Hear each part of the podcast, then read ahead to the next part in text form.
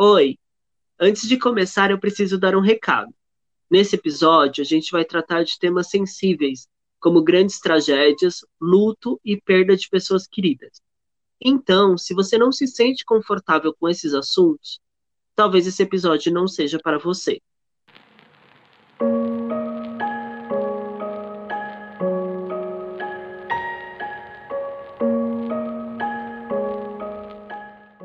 Eu sou a Natália, irmã da Lecilda, uma das vítimas né, fatais do crime da Vale aqui em Brumadinho. E no dia do acontecido, eu mandei mensagem para ela, porque era uma sexta-feira, e de repente chegou a mensagem no WhatsApp meu: é, a barragem rompeu. Aí eu encaminhei essa mensagem para a Lecilda. Aí a segunda mensagem chegou: é a barragem da Vale. Aí eu mandei a mensagem para ela. Aí a terceira mensagem que chegou falando assim, é em Corpo Feijão. Aí quando eu li a palavra Corpo Feijão, eu já liguei para a Lecilda e nesse momento eu percebi que as duas mensagens que eu tinha mandado pelo WhatsApp, não, ela não tinha recebido, só tava um pauzinho. Aí eu mandei um áudio para ela no WhatsApp, Lé, me liga, pelo amor de Deus. E saí igual uma louca daqui de casa e comecei essa procura pela minha irmã e essa procura está até hoje. A gente nunca tinha imaginado que poderia acontecer uma tragédia. A gente vê a tragédia na televisão, a gente nunca pensou de estar dentro de uma tragédia, de fazer parte de uma. Tragédia. Substantivo feminino. Acontecimento triste, funesto, catastrófico, que infunde terror ou piedade.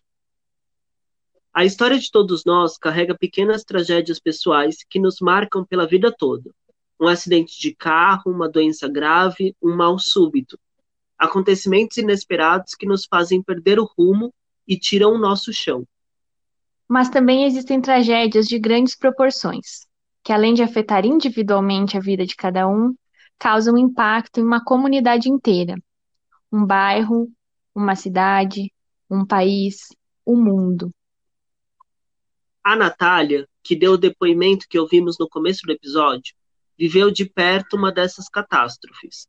A irmã dela, Lecilda, foi uma das vítimas no rompimento da barragem do Córrego do Feijão, em Brumadinho, Minas Gerais, no dia 25 de janeiro de 2019.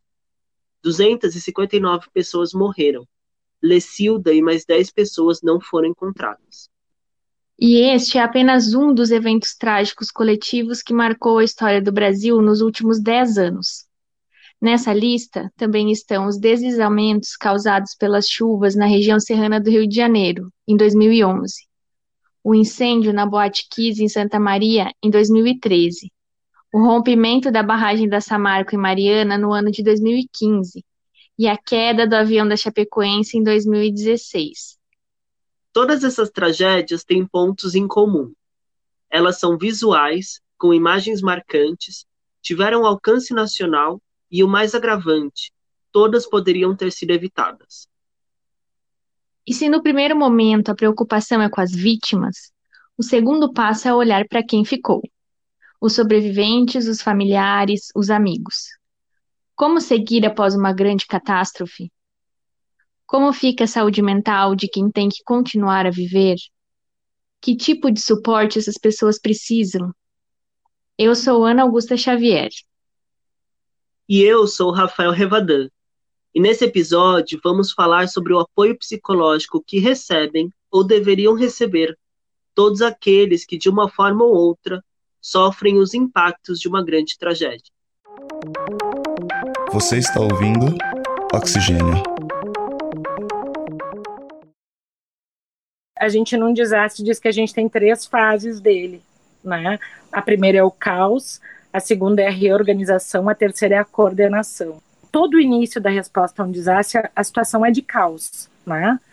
Uma desordem, ah, uma falta de coordenação, todo mundo respondendo ao que tem ali sem muita ordenação, achando que tem que resolver o que está posto, até a gente conseguir se estruturar. Essa é a Melissa Couto, psicóloga especialista em emergências e desastres. Ela coordenou o apoio aos afetados do incêndio da Boate Kiss, e também trabalhou no suporte após a queda do avião da Chapecoense e do rompimento da barragem em Brumadinho. Na hora do impacto, a reação comum a todos é, é essa de caos que eu te disse, tanto para quem atende quanto para quem é vitim, vitimado, afetado. Né? Hoje em dia a gente não usa mais vítimas, a gente usa afetados. Uh, a bibliografia vai mudando com o tempo, a gente vai construindo novas perspectivas, né, de entendimento naquilo que a gente vai trabalhando. Então, assim, as reações são muito parecidas com as reações características de luto choque, torpor, negação, uh, desorganização, uh, sofrimento agudo, né, angústia plena. Uh, as reações elas são as mais diversas possíveis porque também vai depender do perfil psicológico que cada um tem e como ele se defende nessas respostas de estresse agudo. Segundo a Melissa, é muito importante que todos os afetados por tragédias recebam um apoio rápido e qualificado para aumentar a capacidade de resiliência dessas pessoas e ajudá-las a enfrentar o luto de maneira mais adequada. E esse apoio realizado logo após o evento, no momento em que as pessoas estão extremamente vulneráveis e sensibilizadas, é chamado de apoio psicossocial.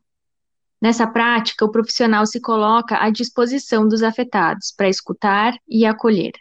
O apoio psicossocial, ele é um apoio diferente, porque as pessoas acham que o psicólogo vai lá atender as famílias, e isso não é verdade. Tanto que o apoio psicossocial nos Estados Unidos é feito por diferentes profissionais e não só por psicólogos. Psicólogos trabalham muito mais na gestão disso, né? E, e, qualquer profissional que seja capacitado, que tenha esse perfil humanitário de compaixão e que tenha a capacitação adequada, pode estar lá nesses cenários. Por quê? Porque a, a, primeira questão que a gente realiza chama primeiros socorros psicológicos, né? Que é nas primeiras 72 horas após o desastre. Esses primeiros socorros psicológicos, eles são di divididos em três módulos. E esses três módulos são divididos em acolhimento, apoio e aí reestruturação, né? O que que acontece? Todo, o que a gente vai fazer vai ser acolher a dor das pessoas acolhendo a dor das pessoas, fortalecendo esse vínculo, a gente vai apoiar, promovendo um espaço de amparo e de escuta. Melissa reforça que o apoio psicossocial não é uma intervenção psicoterápica. Ou seja, nesse momento, a intenção não é analisar sintomas ou fazer diagnósticos, e sim acolher. Além disso, os profissionais que realizam esse apoio também são responsáveis por resolver questões práticas, como impasses financeiros, ou organizar o velório das vítimas, por exemplo. Esses profissionais são coordenados por um comitê de crise, que geralmente conta com a participação de entidades como a Defesa Civil, a Cruz Vermelha, além de voluntários da região ou de fora. Nem sempre um comitê de crise envolve todos esses atores. Isso depende do local onde o desastre acontece. Essa equipe atua durante 90 dias após o evento e também é responsável pela organização das ações que serão feitas posteriormente. Depois desses 90 dias, a gente precisa ter os órgãos governamentais responsabilizados por essa crise. Por isso, existe o trabalho de um comitê de crise, por isso que existe gabinete de crise numa situação de desastre ou de calamidade, né? Porque esse corpo de profissionais especialistas precisam ordenar para que isso aconteça posteriormente. Porque aí, depois desses três meses, daí o psicólogo especialista vai ter que fazer o trabalho com quem está agudamente enlutado, com quem está aumentando seus sintomas, porque daí eles deixam de ser reações esperadas e passam a ser sintomas. Quando que a gente consegue avaliar isso? É como todo tipo de, de adoecimento mental, né? Dependendo da frequência que aquelas reações estão, estão vindo, a permanência delas, né, e a incidência delas. Então, se isso for aumentando gradativamente, essa pessoa está adoecendo. Então, ela vai precisar de uma ajuda especializada e não de um apoio psicossocial, que é o de intervenção em crise.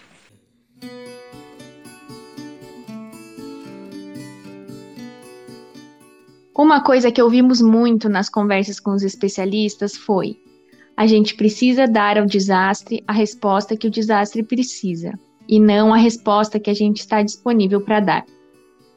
E como cada desastre tem características únicas, o apoio oferecido nem sempre é o mesmo.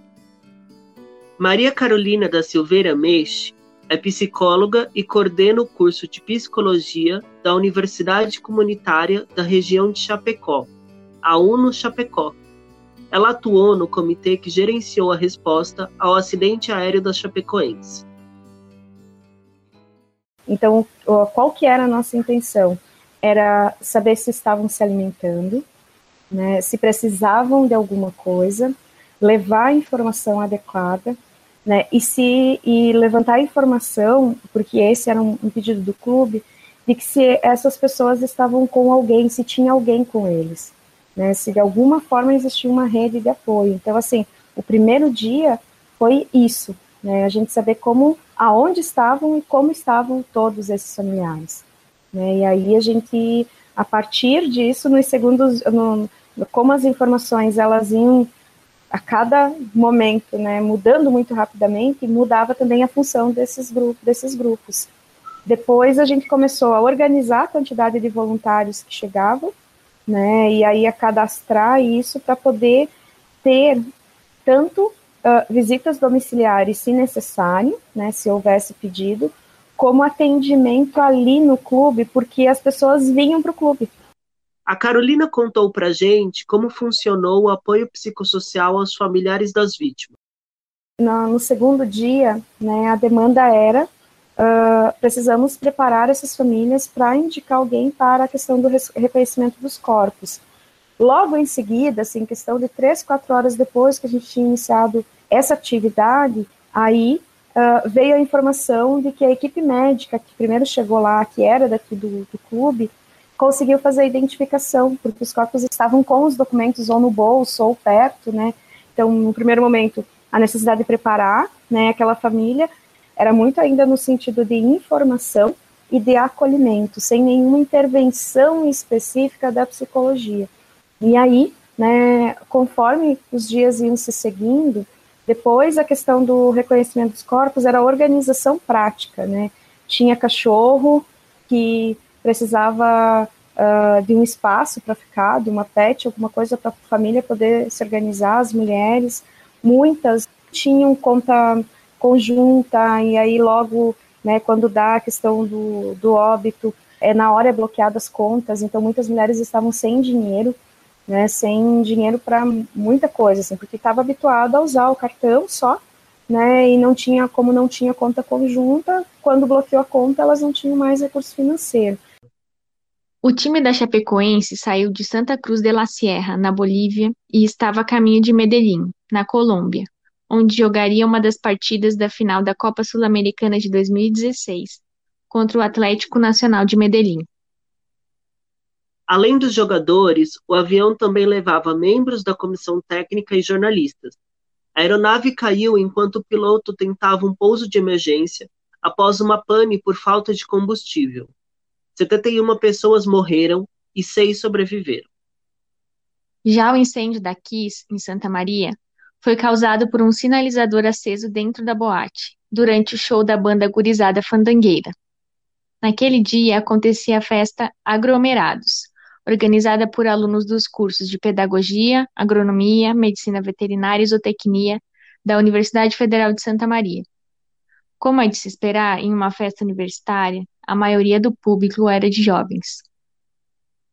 As faíscas do sinalizador atingiram o teto e incendiaram a espuma de isolamento acústico, liberando uma fumaça tóxica que em poucos minutos tomou conta da boate. O lugar estava lotado, não possuía ventilação, saídas de emergência suficientes e nem brigada de incêndio. Além disso, os seguranças impediram muitas pessoas de saírem, pois pensaram que elas queriam ir embora sem pagar. O incêndio resultou em 680 pessoas feridas e 242 mortes. Nessa tragédia, o apoio psicossocial foi dedicado principalmente a amparar os pais e familiares no reconhecimento e traslado dos corpos, que foram levados para o ginásio do Centro Desportivo Municipal da cidade, o CDM. A equipe também auxiliou na organização dos velórios. E ao mesmo tempo em que causam enorme comoção, Eventos como esses geram muita curiosidade, principalmente hoje em dia, onde a informação circula muito rápido por causa da internet e das redes sociais. Mas existem atitudes que, além de serem invasivas e demonstrarem uma falta de empatia com a dor do outro, acabam atrapalhando o trabalho de amparo dos afetados. A Melissa Couto contou sobre uma situação dessas. Uma pessoa entrou dizendo que era psicóloga, foi até uh, um ginásio do CDM, tirou fotos e botou na internet. E aí se formou um outro caos, porque daí, como era quase todas as forças armadas lá, os únicos civis eram os profissionais de saúde, eles foram barrados para entrar. Eu era a única civil que podia circular, né, de psicóloga por ali. Então isso foi muito difícil, porque eu tinha que preparar pessoas para acolherem pessoas e para poderem auxiliar no reconhecimento dos corpos, e eu não, pod eu não podia levar esses profissionais, esses seres humanos, para entenderem o que tinha lá dentro e o que eles iriam enfrentar se eles teriam condições emocionais de acompanhar né, um pai, uma mãe, um irmão no reconhecimento dos corpos.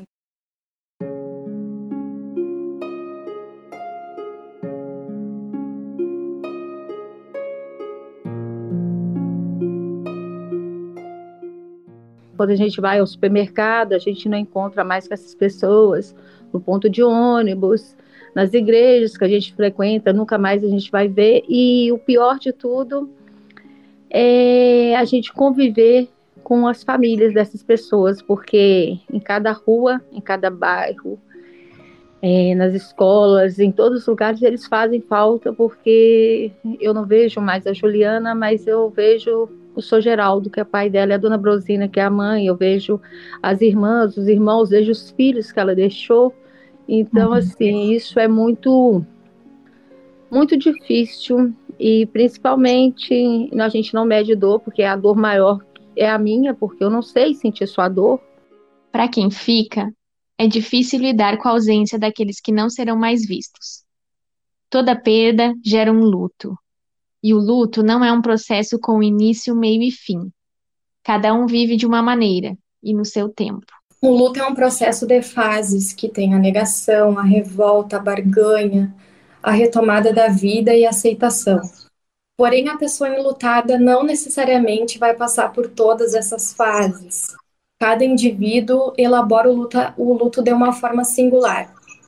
Mas também não podemos negar né, de que a razão da morte pode ser um fator que potencialize os sintomas do luto principalmente neste caso, né, se tratando de morte inesperada e coletiva.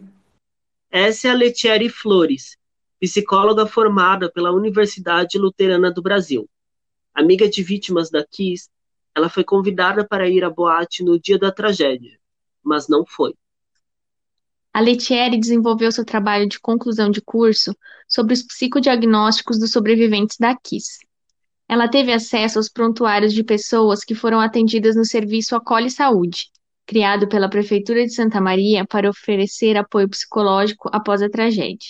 Eu consultei 148 prontuários às cegas e os CIDs que eu mais encontrei foi transtorno de estresse pós-traumático, depressão misto ansioso e depressão.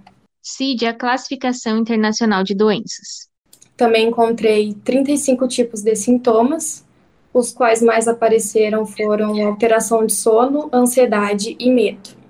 E também oito hipóteses diagnósticas.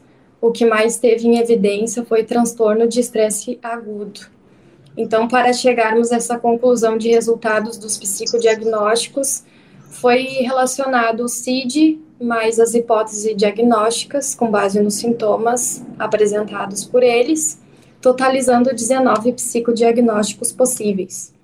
E uhum. o que uhum. mais teve em evidência novamente foi transtorno de estresse pós-traumático. O transtorno está relacionado a vivenciar diretamente o evento traumático, testemunhar pessoalmente o ocorrido com outras pessoas, saber que ocorreu com um familiar ou amigo próximo, ser exposto de forma repentina ou extrema a detalhes aversivos do evento. Então, os dados encontrados puderam auxiliar na compreensão de que eventos críticos podem gerar impactos, sim, em pessoas afetadas por esse tipo de evento. Esses resultados da pesquisa da Letieri mostram que o impacto das grandes tragédias na saúde mental tem consequências a longo prazo, algo que pode durar meses ou anos após o evento. Por isso, o acompanhamento psicológico deve ser contínuo e duradouro. O serviço Acolhe Saúde foi ampliado e agora se chama Acolhe Santa Maria e segue oferecendo atendimento psicológico para familiares de vítimas e sobreviventes do incêndio da Kiss. Já no acidente da Chapecoense, como a maioria das famílias não era da cidade, a equipe do apoio psicossocial direcionou o atendimento dessas pessoas para as suas cidades de origem. Em Brumadinho, pais, filhos e cônjuges das vítimas têm direito a consultas com psicólogos e psiquiatras. O serviço é oferecido pela Vale, empresa responsável pela barragem que rompeu. Essas tragédias foram consideradas crimes, mas seus processos continuam em aberto. A lentidão da justiça traz uma sensação de impunidade, o que pesa ainda mais na saúde mental dos envolvidos, como nos explicou a psicóloga Melissa Couto. O processo de luto, ele tem um trâmite de que algumas coisas elas precisam acontecer para que ele seja elaborado seguindo a, os seus processos elaborativos mesmo, né? Do tempo, das reações. Não haver uma responsabilização por algo que foi tão sério e tão grave, sem sombra de dúvidas, afeta diretamente a saúde mental das famílias, dos sobreviventes e de todos nós que vivemos isso juntos. Então, assim, a responsabilização não diminuiria a dor de ninguém, porque o que foi perdido as pessoas que foram perdidas, elas não, não voltam, né? É, isso é irreparável. Mas, de alguma forma, quando existem pessoas que respondem por aquele dano causado a alguém, isso de alguma forma traz um pouco mais de serenidade, de, de paz para as pessoas. Porque de alguma forma é como se aquilo fosse realmente reconhecido, né? como algo que foi grave, como algo que foi severo e irreversível. Para tentar agilizar os processos e não deixar os crimes impunes, os familiares e amigos das vítimas das diferentes tragédias se juntaram e criaram associações e grupos de apoio. Em Brumadinho foi criada a Avabrum, Associação dos Familiares de Vítimas e Atingidos pelo Rompimento da Barragem Mina Córrego do Feijão. A Natália faz parte dessa associação e contou um pouco sobre o trabalho deles. Antes de ter essa associação, criou-se a Comissão dos Não Encontrados, onde que a gente conseguia reunir diretamente toda semana com os bombeiros, com o ML, a Polícia Civil, para atualização de listas, para dar informações sobre os encontros, né? E isso vem até hoje, estamos aqui, né, esse grupo foi maior, as pessoas foram encontrando seus familiares e foram saindo, né, um processo natural de cada um viver suas etapas do luto. A associação, ela tenta o tempo todo, né, a gente tenta cobrar por justiça, nós estamos acompanhando todos os processos, né, a sensação que a gente tem hoje é de muita impunidade durante os dois anos, porque não tem ninguém na cadeia.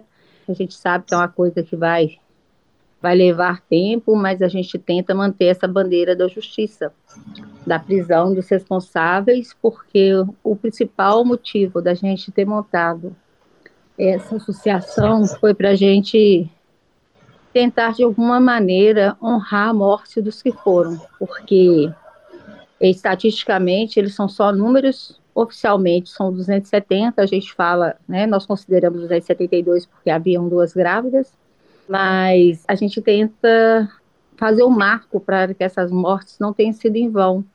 Entre as conquistas da associação está o plano de saúde para os pais das vítimas. Eles continuam lutando para que os irmãos também tenham esse direito. Também existem associações relacionadas às tragédias da Chapecoense e da Kiss. Em Santa Maria, há ainda um grupo criado por amigos das vítimas, o Kiss Que Não Se Repita, que começou nas redes sociais. Perdi duas amigas na tragédia, né? Na verdade, uma colega e uma amiga. Uma amiga de infância, que não morava aqui em Santa Maria na época, e uma colega de faculdade que cursava jornalismo, mas como os cursos eram similares, a gente era colega em algumas disciplinas. É, como a mãe da minha amiga não morava aqui em Santa Maria, uh, durante o acontecido, ela veio se mudar mais ou menos um ano depois, a minha forma de tentar representar a família de uma forma ou de outra, a família dela, era estar junto dos familiares. André Polga criou uma página no Facebook e um perfil no Instagram para dar voz aos familiares das vítimas e não deixar que a tragédia caia no esquecimento. E quando eu acompanhei essas pessoas durante o ano de 2013, naquela busca por respostas, naquela centena de manifestos que teve na, naquela época, que foi a ocupação da Câmara de Vereadores, foi os atos que tiveram na frente da prefeitura, em outros locais da cidade, uh, na soltura dos réus, é, eu via que quando a mídia local divulgava alguma coisa sobre, sobre essa luta, é, as pessoas, não que ainda não seja recorrente, mas naquela época era mais, é, jogavam N comentários de forma negativa, dizendo que mesmo que ainda dizem que tinha que deixar os mortos descansar, que os familiares eram contra o desenvolvimento da cidade, que não adiantava mais, que, que as vítimas já estavam podres debaixo da terra, que não adiantava gritar, que lugar de, de mãe era em casa chorando. E eu, refletindo sobre tudo isso, pensei o que, que a mídia está fazendo que não está conseguindo mostrar o real, o real, lado dessas pessoas, o real lado da luta dessas famílias. Então a, a página surge a partir daí, ela é, é, uma rede de apoio que surge dentro do Facebook, depois a gente ingressou no Instagram, para tentar mostrar o outro lado dessas pessoas, de uma forma diferente, uma forma, o lado de dentro, na verdade, né? O que a mídia não mostra. Então, a rede ela surge a partir dessa necessidade de mostrar a luta dessas pessoas, de mostrar a realidade dessas pessoas de um outro lado, para a sociedade conseguir entender, né, o porquê essas pessoas estavam fazendo esses atos.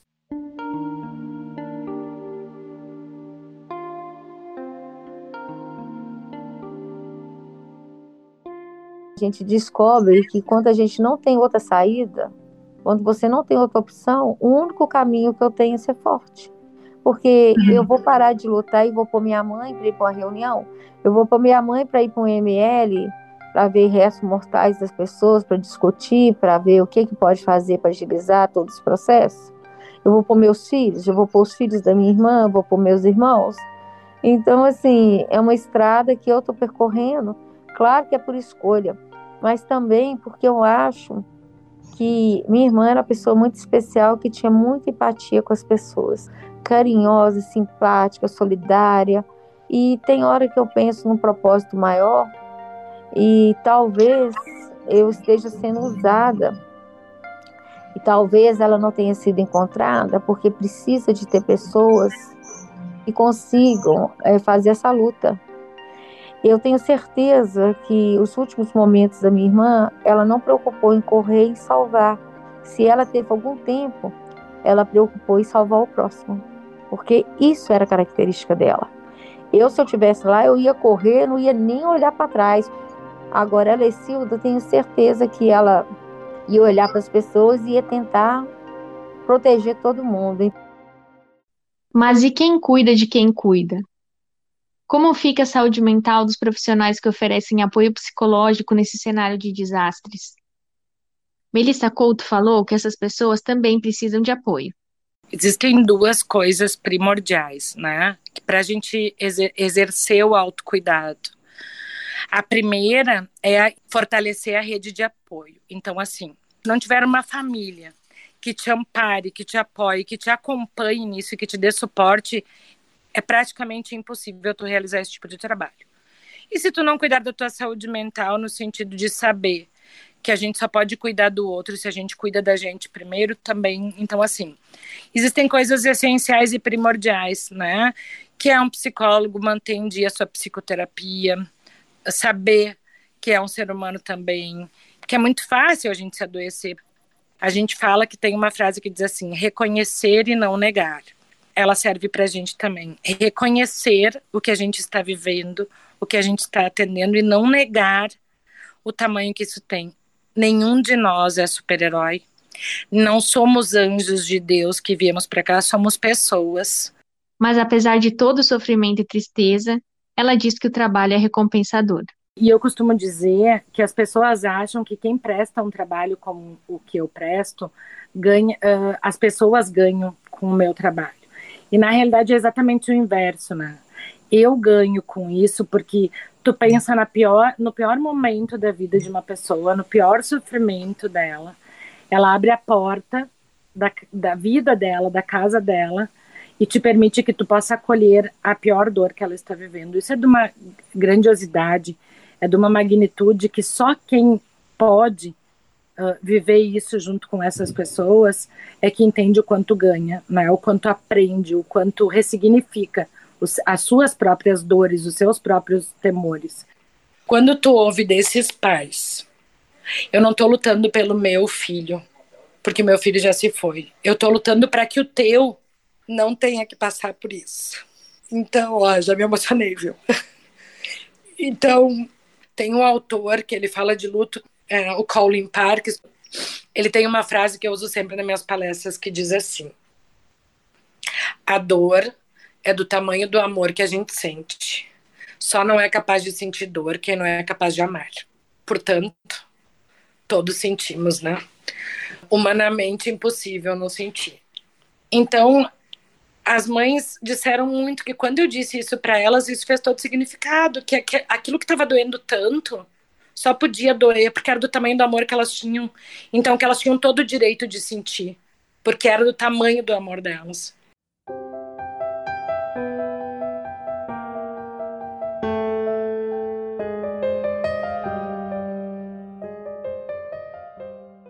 Esse foi o quinto episódio do Casa de Horácio. Ele foi apresentado por mim, Rafael Revadan, e pela Ana Augusta Xavier. Nós também participamos da produção, junto com a Roberta Bueno. As músicas usadas nesse programa são da YouTube Audio Library. A revisão do roteiro e a coordenação são da professora Simone Paloni, do Labjor Unicamp, e os trabalhos técnicos de Rafael Revadan e Otávio Augusto. E se você quiser saber mais sobre o trabalho das associações e dos grupos de apoio citados neste programa, vamos deixar os links na descrição. Assim como as famílias afetadas pelas tragédias tratadas nesse episódio, muitas outras também estão vivenciando o processo de luto por causa de perdas decorrentes da pandemia.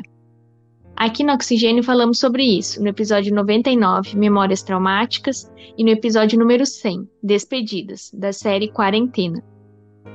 A nossa série Casa de Orates também tratou desse tema no episódio sobre saúde mental na pandemia. É o programa 121 do Oxigênio, Alerta de Tsunami. Os links de todos esses episódios também estão na descrição.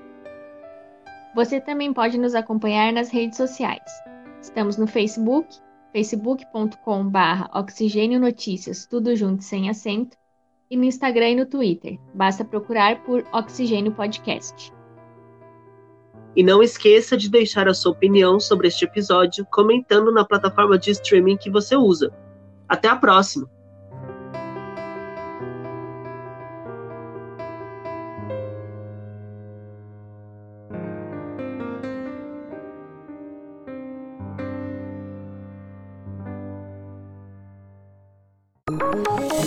Oxigênio. Um programa de ciência, cultura e tecnologia produzido pelo LabJor em colaboração com a Rádio Unicamp.